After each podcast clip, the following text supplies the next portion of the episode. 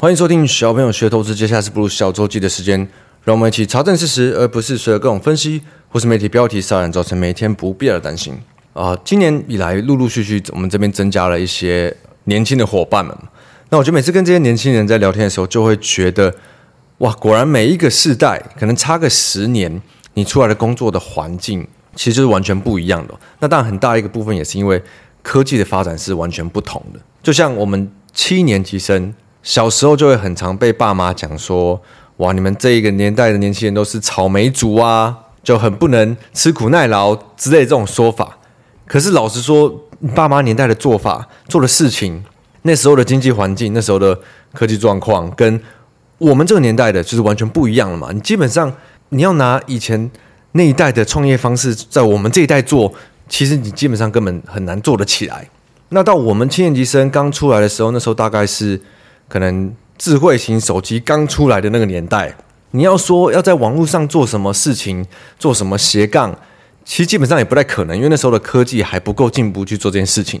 所以七年级生出来，我们工作基本上就是好好的把工作上的事情做好嘛，在工作上学习，试着呃升职或者是跳槽。可是现在的二十几岁年轻人，我觉得有一个非常不一样的点，就是他们其实相比起来，很容易可以去。做斜杠的事情，对，你只要在网络上有一个其他的技能，不管你是经营社群，还是你可能会呃剪辑、设计等等之类的，其实你就很容易在原有的工作上，你再去做另一件事情去斜杠，而且这些技能其实都是可以习得的。你有你可以去上课，你也可以自己在网络上学习。那老实说，台湾生活起来虽然非常舒服，可是工作环境并不算特别好嘛。从呃，我们爸妈那一代到现在年轻人这一代，这刚出社会的薪水好像其实差不了多少，但是物价的涨幅是非常有感觉的，尤其是这一两年嘛。那我觉得唯一不变的就是你每一辈比较上进、比较想要自己多赚一点钱的年轻人，都会找到适合这个年代可以做的方式。那我觉得这个年代现在最适合做的方式，除了把自己原本的工作做好以外，就是斜杠嘛。因为有时候斜杠你真的做得好的时候，它可能会帮你创造出甚至是另外一个事业嘛。为什么会特别想讲到这个呢？其实我觉得我相信你们每一个人应该都会有这种经验，就是有时候你就会默默的在想，或者在深夜的时候问自己：诶，我之前做的这个决定是对的吗？人生里总是有很多抉择嘛。就例如说最简单的，你要换工作，对，我之前换工作跳到另一家公司是对的吗？啊，新的公司可能薪水比较好，可是比较忙，离家比较远，对，有好处有坏处，可是你一定要做出一个决定。但是你后面的时候，你就会想啊，我那时候是不是不应该这样做？我做这个决定是不是对的？是不是错的？那可能有时候就会困扰你一阵子。那如果真的很困扰，走不出来的人，甚至还会变成一个心魔嘛。可是每当我们真的去想这一个问题的时候，我觉得八成啊，不对，十成都是因为最近是不顺的，就是因为只有不好的时候，你才会去想，我那时候做的决定是不是不对的。如果你现在一直很顺，自从做这个选择以后，就一路都很顺的时候，你一定会觉得，哇，我做的选择真是英明，果然是对的。但哪天你又觉得自己不顺的时候，你又回去质疑自己，啊，我那个时候是不是应该怎样？是不是应该怎样？像我有时候也会想啊。呃，当时如果没有离开金融圈，没有出来做小朋友学投资，跟伙伴做投资公司，是不是会有不一样的结果？虽然在金融圈的时候，时间有点被绑住，呃，又有各种公司烦碎的琐事，就要出差等等的，可是老实说，下班以后就不太需要烦恼什么事情了，而且薪水又蛮不错的。那或许我现在可能又跳跳槽到另一家啦，薪水又更好啦。那可能坐的越上面的位置，不但薪水更高，还更轻松。而且在面对法人的时候，法人又非常的理性啊，他们只要看数据、看证据，你给他合理的解释就够了。后续的事情他们自己会去做。在讲投资上面的东西，其实跟法人沟通是非常容易的。那现在虽然。不用被公司绑住，呃，不用跟什么老板报告。可是工作上的烦恼是没有上下班之分的，没有平日跟假日之分的，每天都在烦恼各种老板需要烦恼的事情嘛。那在投资的方面，呃，一般投资人跟法人比起来是非常难沟通的，你没有办法用数据或是证据或者是任何东西说服他们，他们基本上很多只看涨跌在说话。所以在这方面，我反而觉得诶格外的不容易。但可是当我在我会去回想这件事情的时候，一定是诶相对有时候觉得遇到瓶颈的时候，我会去想当时做的对不对。很顺的时候，其实你真的不太会想到，你只会想说怎么样要继续更顺，怎么样要做得更好嘛。那我相信，其实如果是出社会一段时间，你的人生经历比较丰富的时候。你就会知道我讲的事情是很正常，不过很自然的。一你一定也想过很多这种事情，但是年轻的伙伴就不一定，因为他们还没有经历过这么多，他们需要做这些人生的抉择。那其实套用在投资上，我觉得根本是一模一样。可是不知道为什么，就是很多人可能一直都没有察觉到吧。就像最近市场开始不好，哎，就会有人问我了，哎，我是不是之前？嗯，停利的不够好，我是不是应该要改变什么想法？所以我可以好好的停利，不用吃到这波回档。哎，可是这个一定是现在市场不好，你才会说出来的话嘛。如果现在市场很好，继续很好，你只会想说你要怎么用原本你在做的方式做得更好，赚得更多。就像前阵子我一直看到这些，呃。今年新一代的少年股神的发文让我哦看到就是整个很毛诶，就例如说有有些发文说哦，我今年是学生，我在纬创上赚到了钱，我是不是应该要提早休学离开，比其他更早的同学都开始做专职交易这条路？又或者是也是什么买了什么 AI 相关的赚到钱，说哎他是不是要离职做专职交易？在我我看到都是六月多六月底七月看到这些。呃，不同的文从陆续不同地方跑出来，我就觉得哦，真的好毛啊！而且这种文永远都是只有在市场创新高时候才跑出来。我知道我们蛮多听众应该都是呃，可能两年前、两三年前才开始进入市场的居多。那那时候的海运的少年股神也是一样的状况嘛？就如果你一直在市场，就会重复看到很多很相似的事情，只是每次发生的呃那个主流的族群可能不一样。可是每次循环，呃，在很不好的时候、很好的时候发生的事情，基本上都是一模一样的。但或许在人生上的决定，我们没有办法去做太多的改变，我们只能呃，就是持续的往前看嘛，因为往回看没什么意义。但是在投资市场，我们可以做的其实就比较多，因为你可以设定呃一些固定的策略。那虽然每个策略的做法，也是一定有好跟有坏，可是你有选择权去做这件事情。你可以选择你要有可能赚的比较多，但是也是同样比较多风险，或者是你可以选择风险比较小的，但是你可以赚到的报酬也是相对的也比较小。只要不要像多数新手觉得他们可以没有风险又赚到很多这种不存在的不存在的策略，那基本上如果你知道每一个策略你选的每一种做法，它都是一定有好跟有坏。那你愿意去执行它，并且去负担这个结果的话，其实我觉得，如果新手一开始就能消化掉这个观念的话，那基本上他们在市场就不会出什么太大的问题，就只是你要怎么再去细调，呃，你适合的、你喜欢的方式而已。好，反正重点就是，当你每次回去看是不是什么问题发生的时候，你要知道是因为现在不好，你才会这样想。那反正不管你做什么决定。下一次你怎么改进，一定都是会有好的地方跟不好的地方。那我觉得这个是一定一开始就应该知道的事情，这是跟自己在人生上会遇到的各种选择其实一样的概念。我怎么觉得我每次讲到好像投资相关的这种议题，都会莫名的好像有有点沉重的感觉。好，那我们进入呃这周市场话题。这周市场终于开始回档了嘛？那其实我六月。在 AI 爆喷这一波，我我就一直有点警觉性有点高了。那毕竟我真的不知道接下来会怎么走嘛，所以就还是看到什么做什么。但是警觉性一直都拉得很高。那我也知道接下来如果我们开始遇到比较多回档的话，一定鬼故事就会跑出来了。那我们之前有讲到的，一定就是又回去讲升息啊，讲经济衰退这些东西嘛。那我想说，不外乎应该也不一样，只是讲的方式有可能会改变。那我们我们来看一下有没有变好了。这周我们听到的鬼故事，主要是因为又要持续开始升息了。为什么呢？呃，因为美国这周有公布一个小非农的数据啊，反正就是就业人口的指数的数据。显示了这个美国私人的企业六月招聘的人数来到了四十九万，快五十万人。那因为呃原本的预期，反正经济学家预期虽然永远都不准，但就有个参考值嘛。呃，经济学家是预期二十二万人，然后变成五十万人。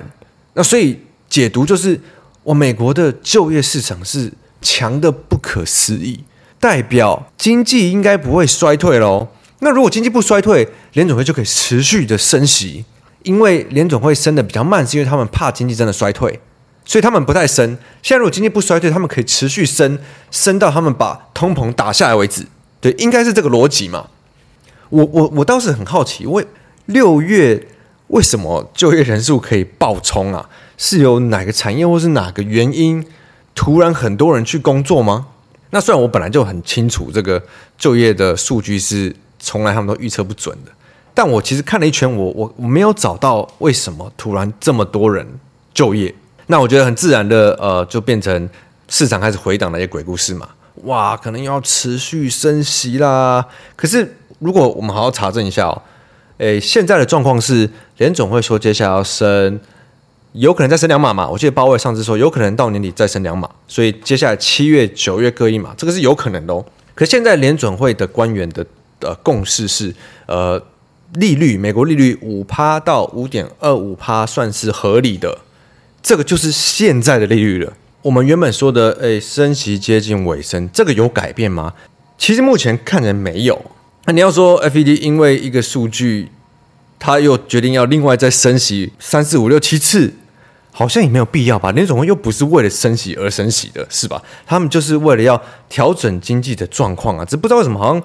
呃，可能金融圈有时候常在分析的时候会分析到走火入魔，又或者是只是一个呃市场涨多回档的一个理由，一个鬼故事嘛。那我是觉得升息是升息循环是尾声，这个事实是没有改变的。那还有另一点我会注意到，是因为去呃现在大家讲在讲的这个通膨的指数，我上次我记得我讲到年增率的问题嘛，那去年就是大概在这个时候六七八月。去年的美国 CPI 开始上升的很快，那就代表去年是高基期，所以如果你去年上升个七八九趴的年增，你今年要再上升这么多，其实就相对比较难。对，如果你去年的物价是涨十趴，你今年的物价没有变的话，跟去年一样高的话，那年增率其实是零趴哦。所以 CPI 的数字要一直涨，一直涨，就跟公司的营收，你要一直赚更多钱，没有想象中那么容易了！我我是觉得，嗯，反正反正市场涨多，它总是需要回档，总是要需要给理由的嘛。那这就很自然变成哦，继续升息了，就变成其中一个理由。那如果市场持续回档的话，这些鬼故事就一定会持续被放大嘛。所以，我们还是要知道，呃，事实是什么。那现在的回档，它可能就比较像是，呃，前一波赚很多的人他在获利了结了嘛。那我们不知道，没有办法预测接下来会怎么走。可是我们只能用现在我们看得到的，跟我们可以设定的策略去辅助我们做出选择嘛。那比你在投资市场你可以辅助的事情的策略，比在人生中还多很多嘛。那所以基本上，呃，我觉得如果是短周期的人，你可能近期就要比较小心。而如果你是真的是比较可以摆比较久的，像是我放风筝 App 里面提到这个老板型的人格。你就可以在回档的过程中，诶，找哪一些 AI 相关的标的是你喜欢的，并且是哪一个点你可以承受，你可以去慢慢布局的嘛。好，那这周啊，中国也反击了美国，现在一直打他们在科技贸易战，尤其是打 AI 这一块嘛。中国宣布要禁止一些呃原物料，一些稀土原物料。那中国因为控制了全球八十趴，这个是哦关键晶片的原料，这这几个字我都不知道怎么念。所以看，呃，这周其实有一天，可能有半天，这半天吧，台湾有一些呃这些做 IP 的公司有在股价上反应。可老实说，我真的我的理解度不够去知道这个原物料是不是真的是晶片的关键的原料。但是在中美科技，我觉得 AI 这一块的贸易战之上面，美国还是占了绝对的优势吧。毕竟中国本来在半导体这块就是还差得很远。那你看现在主要 AI 就是靠 NVIDIA 在带领，然后台湾的这些供应商在供应一些零组件，所以真的说中国要在这上面反击，嗯，我觉得好像也不是太需要。在现阶段担心的，尤其是 AI 这块的发展，还是真的是以美国为主。NVIDIA 光是做美国的单就不一定做得完了嘛。所以我觉得怎么看来看去，AI 相关的零组件的供应商在台湾，虽然有些公司已经在做这些单了，可是你看他们的很多营收获利上面还没有到很明显的贡献嘛。所以大部分的法人都是预估明年会开始贡献。